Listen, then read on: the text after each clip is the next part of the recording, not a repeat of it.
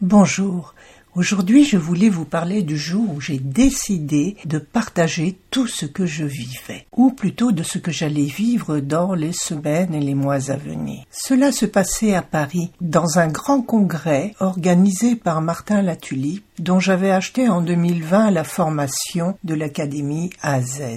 J'y avais appris de nombreuses choses, les bases du marketing écologique, parce que mon but n'était pas de vendre à tout prix, mais de positionner mes produits afin que les gens puissent les apprécier et se rendre compte de leur intérêt comment faire un site, des bases de coaching, comment écrire, comment faire une formation, enfin des bases pratiques, le tout agrémenté de séances de coaching qui m'ont énormément fait travailler sur moi et m'ont permis d'avancer dans ce métier. Et le clou du spectacle était une immersion de trois jours avec des conférenciers internationaux qui avaient suivi évidemment la même formation et qui avaient réussi dans leur domaine. J'avais passé tous mes examens préliminaires et je devais recevoir le diagnostic auquel je m'attendais malheureusement dans les jours à venir. Cependant, j'avais décidé de profiter à fond de ces quelques jours dans la capitale et nous étions plusieurs milliers à écouter ces grands conférenciers. Dans un grand show à l'américaine et tous nous disaient la même chose qu'il fallait arrêter de faire semblant d'arrêter d'imaginer les attentes des gens pour pouvoir y répondre au mieux et au contraire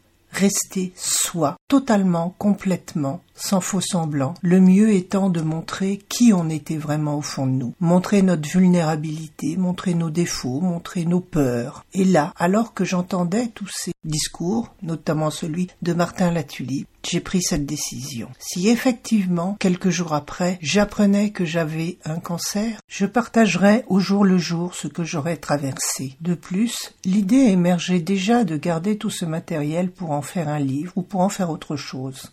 La preuve, j'en ai fait ce podcast quelques mois après.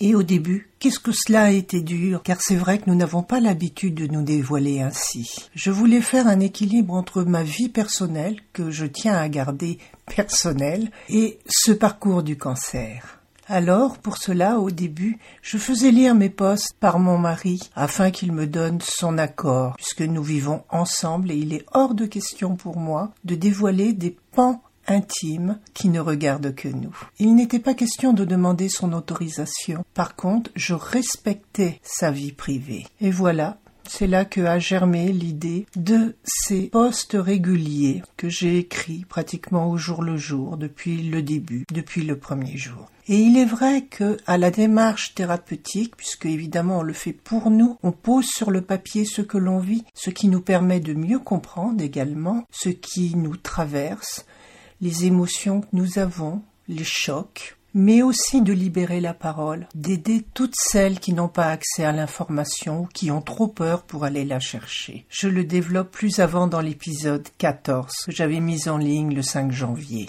À ce moment précis, lorsque j'ai pris cette décision, j'étais bien loin de m'imaginer qu'un jour je serais là devant vous en train d'enregistrer cet épisode de podcast et que je toucherais autant de femmes et d'hommes, de malades, d'accompagnants, de thérapeutes, qui l'écouteraient pour comprendre ce qui leur arrive, pour comprendre la personne qu'ils accompagnent, pour voir ce qui se passe à l'intérieur de nous. Et en cela, je suis heureuse si ce podcast vous touche, vous aide surtout. Alors, n'hésitez pas à le mettre en commentaire et surtout, abonnez-vous si vous voulez entendre la suite. Alors, à bientôt pour un nouvel épisode. J'envoie 2023. J'envoie 2023. J'envoie 2023. J'envoie 2023. J'envoie 2023. J'envoie 2023. J'envoie 2023. J'envoie 2023. J'envoie 2023. J'envoie 2023.